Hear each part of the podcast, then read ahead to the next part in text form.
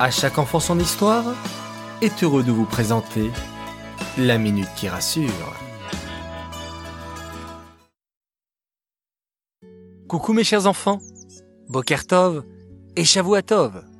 Comment allez-vous? Bao Hashem. Shabbat est déjà terminé et nous entamons une nouvelle semaine. Où en sommes-nous? En ce moment, on parle de réouvrir progressivement les écoles. Cela veut dire par petits groupes, pas toutes les classes en même temps, avec des nouvelles mesures d'hygiène. Rien n'est encore sûr pour l'instant, mais ça avance. Vous allez sûrement retrouver vos amis et vos habitudes dans quelques temps. En attendant, profitez-en pour continuer à travailler à la maison. Lire, jouer avec vos frères et sœurs, discuter et partager des moments avec vos parents. Au fait, avez-vous pris des nouvelles de votre famille par téléphone?